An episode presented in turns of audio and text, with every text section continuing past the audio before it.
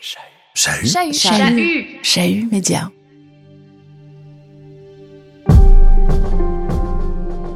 Dans les épisodes précédents.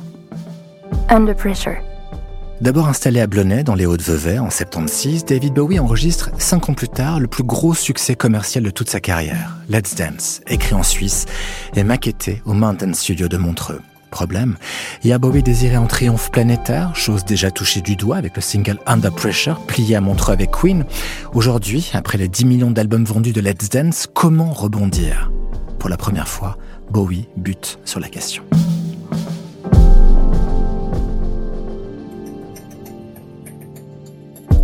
Bowie qui soigne sa page blanche en étudiant la folie des autres. David qui se fait peintre, créateur graphique ou collectionneur d'art brut, quand la musique ne suffit plus à questionner ses obsessions. Mais aussi Bowie, citoyen lausannois comme un autre, et propriétaire d'un château à Sauvablin, qui travaille, selon des horaires de bureau. Cet homme finalement ordinaire, c'est de lui dont on va parler dans ce volet de Under Pressure, une création chez Media, David Brun-Lambert et Carole Harry, Sixième épisode, David Bowie, un primitif.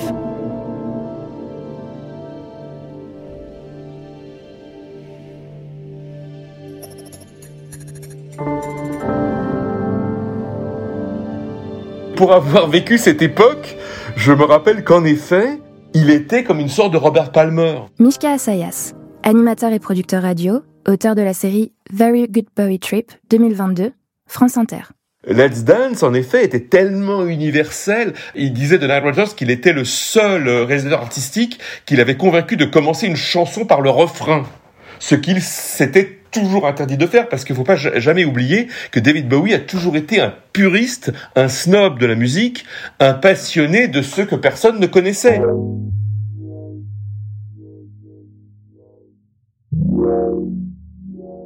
Il faut toujours garder présente à l'esprit cette idée du vide qui a besoin de se remplir. Et une fois qu'il est rempli, il a besoin de se percer et de se vider. Il y a une chose qui m'a beaucoup frappé, c'est que quand David Bowie, d'une manière extrêmement réfléchie et concertée et stratégique, a décidé de réunir toutes les conditions matérielles pour faire un tube, c'est-à-dire Let's Dance, et qu'il est arrivé à s'imposer enfin comme une star internationale qu'il n'était pas tout à fait jusque-là. Et plus ça marche, plus il est malheureux. Plus il a l'impression d'être enfermé dans une euh, fabrication presque vulgaire, c'est-à-dire prévisible.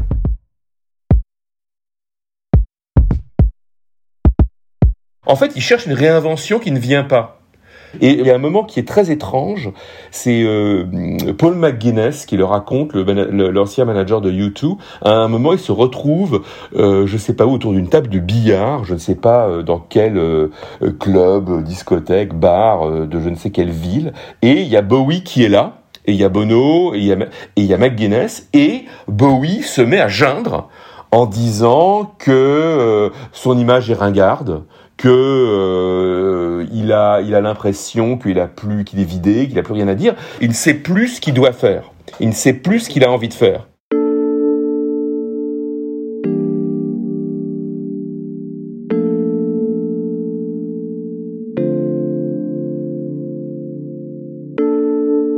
J'ai essayé passionnément dans la première partie des années 80 de m'intégrer. Et j'ai eu mon premier succès hors sol. Soudain, je n'étais plus le plus grand artiste culte au monde. Ce succès, je m'y suis dans mes albums suivants. Et j'ai découvert que j'étais piégé dans une boîte. Il était très difficile pour les gens de me voir autrement que comme la personne en costume qui avait fait Let's Dance. Et ça me rendait fou. Parce que ça m'enlevait toute ma passion pour l'expérimentation je m'étais retourné contre moi-même et j'avais découvert que je travaillais pour un public plutôt que pour moi-même.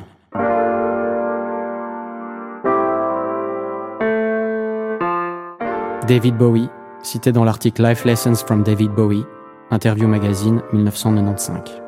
Bowie s'investit dans une série d'albums enregistrés au Mountain Studio qui marquera l'une des périodes créatives les moins inspirées de sa carrière. Après Let's Dance, s'enchaînent d'autres disques plus ou moins remarquables, Tonight, Never Let Me Down, plus tard encore The Buddha of Suburbia et bien sûr Outside. La plupart ont été enregistrés à Montreux en compagnie d'un multi-instrumentiste turc alors installé à Neuchâtel, Erdal Kizilsey, déjà mandaté sur les démos de Let's Dance, puis sur l'album Bla Bla Bla d'Iggy Pop, produit par Bowie en Suisse en 86. What sounds to you like a big load of trashy old noise is in fact the brilliant music of a genius? Myself. Myself. Il vous appelle pour Iggy Pop? En disant on va enregistrer Iggy Pop au Mountain Studio, il faut que tu viennes euh, Il m'a d'abord invité avec Coco, donc euh, sa secrétaire, et puis euh, un dîner chez lui. Erdal Kizilsey, multi-instrumentiste, collaborateur de David Bowie, Vienne. Et puis il y avait Iggy, enfin Jimmy Oxenberger. On a parlé de l'album, puis comment tu joues tous les instruments. Euh, on va faire ça ensemble.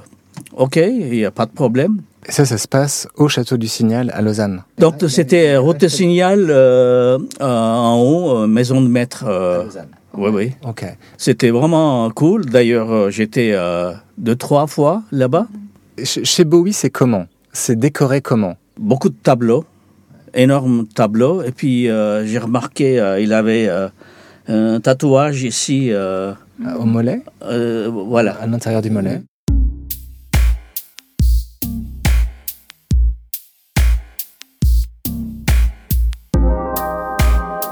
Puis euh, il venait chaque mardi et puis jeudi à Neuchâtel. J'avais un petit studio. Et puis d'ailleurs, on a écrit ensemble When the Wind Blows, Girls, et puis Tout d'ici. Il y avait des heures très précises de travail comme au bureau? assez précis. Euh, 10 heures, on commençait. Et puis 8 euh, heures de soir, et puis on arrêtait. Une fois, on a bu euh, une bière euh, dans un petit bar, et puis après, il a dû partir. Hmm. Il voulait même pas son chauffeur qui rentre dans le studio. Et quand est-ce que il savait que c'était une bonne prise, que c'était la bonne direction pour un titre, que là il y avait un truc intéressant qu'il fallait fouiller? Il bricolait, euh, il éditait, et puis après euh, il changeait euh, lendemain certains tracks, et puis un peu l'arrangement parce qu'il écoutait toute la nuit, enfin la soirée. Lendemain, il disait Ok, peut-être l'intro c'est pas vraiment juste. il faut peut-être jouer plus de guitare ou plus de clavier ou bien strings. Dans un kilomètre, tournez à gauche sur route du signal. Pourquoi vous arrêtez de travailler avec David Bowie? Il est parti à, New York, euh, d'abord euh, en Angleterre, et puis euh, dernier album euh, c'est Outside. Outside. Donc nous sommes à la route du Signal dans les Hauts de Lausanne, la fameuse résidence de David Bowie pendant, à Lausanne, donc pendant de nombreuses années. On est devant un gigantesque portail qui ne laisse pas entrevoir grand-chose et juste des initiales mystérieuses sur la porte. Euh, on aperçoit quand même à travers le grillage une somptueuse résidence, euh, villa gigantesque. c'est un manoir. Oui, plutôt un manoir entouré d'arbres, euh, extrêmement bien caché, au bord d'une route, mais à l'époque, ça devait être un, endroit quand même beaucoup plus calme et silencieux. Si on si s'approche de ce portail, loin des voitures aussi qui foncent autour de nous, on voit, attention au chien, bon, ok, il y a un chien, mais il y a un petit interstice dans le portail noir qui nous permet de regarder un peu ce qu'il y a.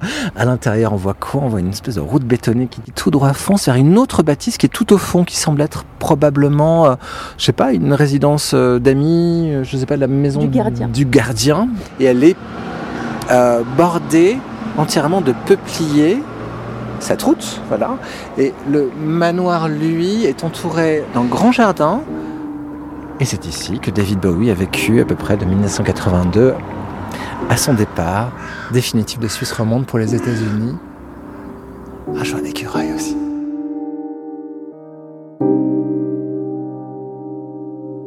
Under Pressure.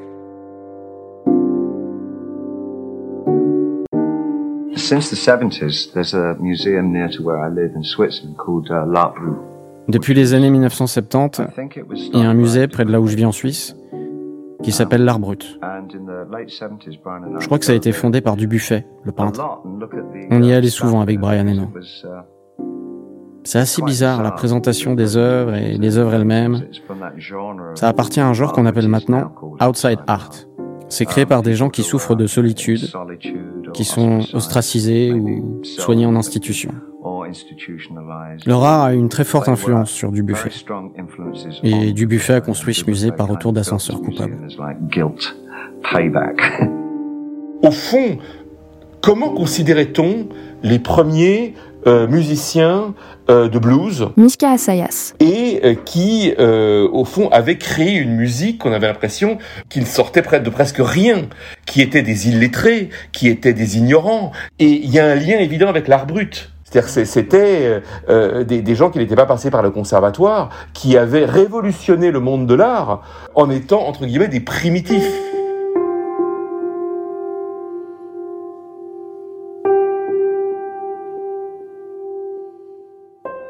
Comme beaucoup de musiciens qui n'ont pas euh, fait d'études supérieures très poussées, Bowie avait une soif de savoir, de connaître, de s'informer, s'intéresser à, énormément de choses. Je pense qu'il a, il a euh, très vite voulu apprendre. Et vous savez, c'est c'est le propre de euh, ceux qui ne sont fondamentalement pas sûrs d'eux, ou alors plus exactement qui ne savent pas qui ils sont.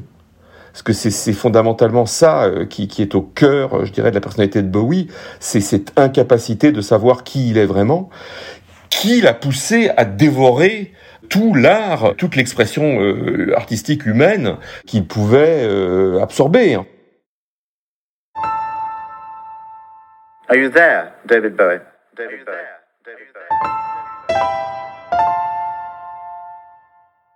David, are you here? David. Yes. Outside, c'est le dernier album que Bowie a imaginé et enregistré en Suisse.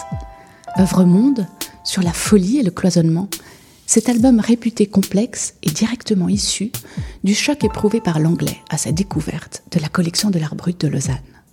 On sait qu'il y avait ses habitudes. Et à ce propos, Vincent Monod, employé de la collection de l'art brut, se souvient. Je travaillais à la- à l'accueil à un moment. Et puis, je vois, une fois, il y a deux gars qui arrivent comme ça. Et puis, j'ai reconnu Brian Eno. Mais pas Bowie, il était grimé.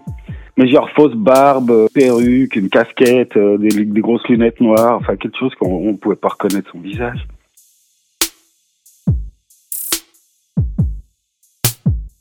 Déjà féru d'art depuis des décennies, proche du peintre Balthus, David Bowie va développer à Lausanne une authentique passion pour l'art brut et se mettre à collectionner.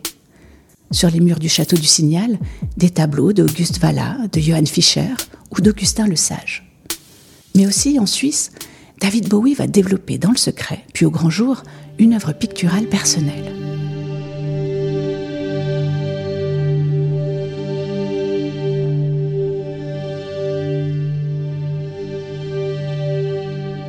Bowie peintre et artiste autodidacte en tout, c'est de cela dont on va parler maintenant dans Under Pressure.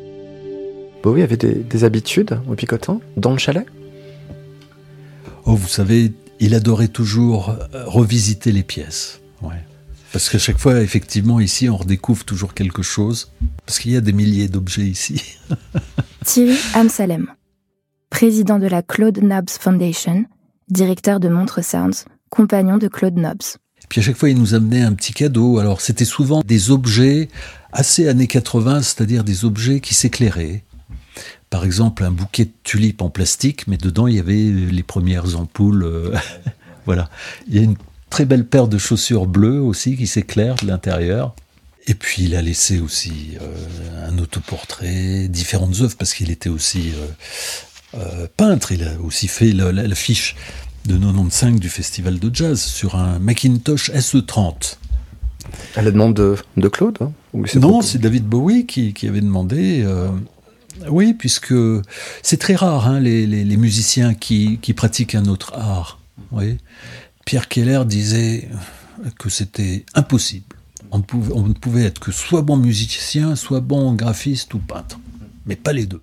Pierre Keller, artiste, créateur et directeur de l'ECAL, l'école cantonale d'art de Lausanne, dont l'influence sur les arts en Suisse a été gigantesque. Et alors, il a dessiné sur, vous savez, ces petits S30 des années 90, euh, tout petit ordinateur avec 256 couleurs, et il produit une jeune femme électronique dans un décor euh, très futuriste.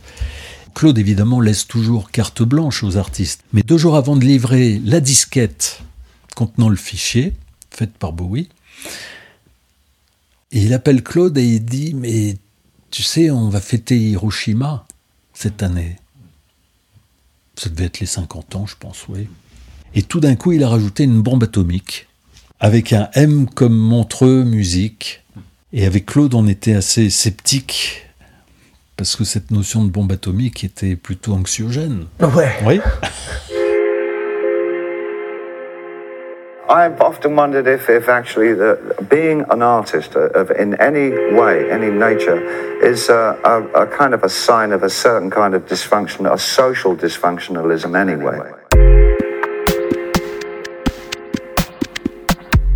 Je devais avoir, mon Dieu, 22, 23 ans, et puis j'avais rencontré Pierre Keller. Euh, bah, comme tout le monde, dans une boîte de nuit. Olivier Sodan, artiste peintre, Lausanne. Et euh, puis en parlant, il m'avait dit, mais reviens me voir, etc. Puis j'ai passé au gymnase du Bunion.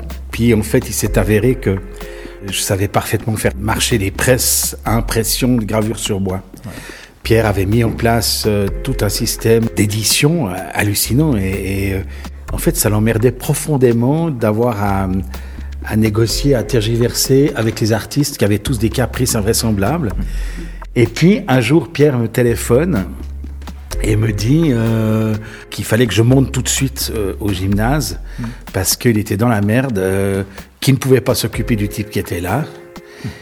Donc j'arrive, j'ai amené des papiers, des machins pour imprimer, et moi je rentre dans la salle et je réalise que c'est Bowie. Et j'entends encore Keller qui fait euh, Mais il me fait chier avec ses gravures de merde, je lui avais dit qu'il y avait une certaine hauteur, la hauteur d'impression, il est pas dedans, il me fait chier, tu te démerdes avec ce type, j'en peux plus. Et il s'est barré. Et à aucun moment, je n'ai osé lui dire Je sais très bien qui vous êtes. Et pour moi, c'était un moment magique parce que je suis resté une heure et demie face à lui, une heure et demie, hein, vraiment, à imprimer ses gravures, à lui expliquer la hauteur typographique, les machins, etc. Puis on, puis on a tout imprimé. Et puis. Euh, son, son, le travail en question, c'était quoi Tu te souviens? C'était un. Il y a un cartable, mais j'ai pas ça ici, moi. Parce que c'est le seul artiste qui m'a pas offert son tirage. Tous les autres me les ont dédicacés, machin, etc. Mais, et, euh, mais pas, je pense qu'il s'en rendait pas compte. Il était tellement content, il a vu ces trucs. Parce que lui, c'était un fan de, du Blauer-Reiter, des collections de gravures, d'expressionnisme allemand. Mm. Donc il en avait des camions. Et puis en fait, ce qu'il a fait. Alors, on va, on va être lucide. Hein. C'était pas un grand artiste. Hein.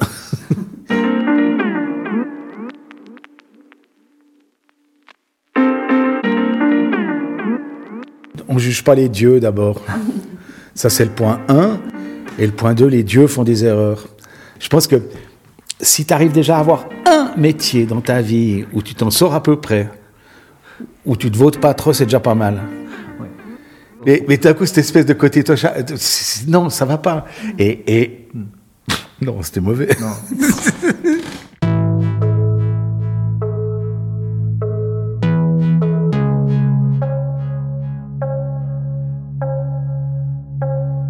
À Lausanne ou Montreux, des histoires cocasses ou désarmantes sur David Bowie, on en a glané des dizaines.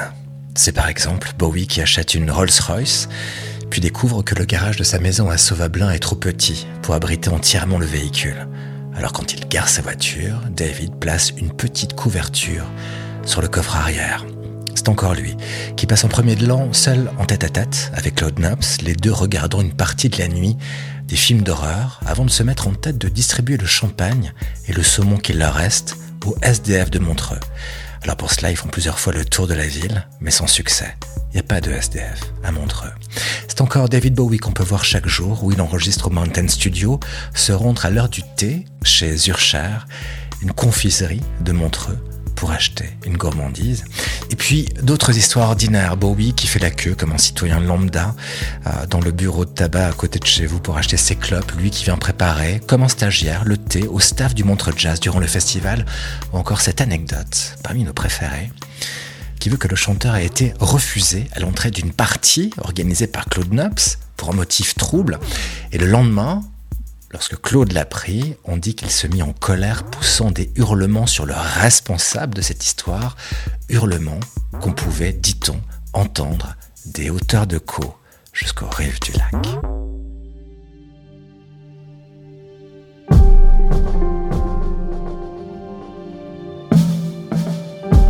David Bowie est mort le 10 janvier 2016 à New York. Artiste parmi les plus influents du XXe siècle, le Thin White Duke aura vécu en Suisse plus de deux décennies. Un territoire dont il n'est pourtant que très rarement question, ou alors de façon anecdotique, lorsqu'il s'agit de restituer sa trajectoire personnelle et artistique. Pourquoi? Eh bien parce que la Suisse, c'est pas sexy dans une biographie. Parce qu'à Lausanne ou Blonay, on préférera toujours Berlin, Londres ou New York City. Intimement, c'est pourtant ici que David Bowie se sauva et pensa ses plaies, c'est là qu'il éduqua son fils, Duncan, et se maria pour la deuxième fois. Artistiquement, c'est ici qu'il enregistra huit albums, dont les plus importants demeurent Let's Dance, Radmar commercial, dont c'est les 40 ans cette année, mais qui mit son auteur en échec créatif. Et puis bien sûr Outside, album clé sur la folie, inspiré par la découverte de l'art brut par Bowie, résident vaudois comme un autre, mais citoyen gentleman d'une classe à part. Les deux derniers épisodes de cette série, on s'intéressera à un personnage qui côtoya Bowie, qui ne compta pas parmi ses intimes, mais avec qui il enregistra pourtant un tube monstre, Under Pressure. Freddie Mercury, chanteur de Queen, qu'on a déjà évoqué dans cette série documentaire, mais qu'on va maintenant plus attentivement observer durant ses dernières années de vie, notamment vécues dans le secret à Montreux-Territé.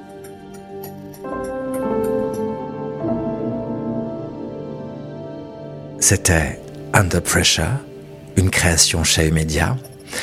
Interview et réalisation David Brun-Lambert et Carole Harari. Lecture et doublage Antonin Schopfer et Chloé Lawson. Prise de son studio Alan Mantilleri. La musique originale est de Superpose. Musique éditionnelle et sound design par Lili Bartou. Traduction Marushka Vidovic. Et création graphique Ramon Vallet. Merci à toutes celles et tous ceux qui nous ont aidés durant les mois qu'ont duré cette enquête.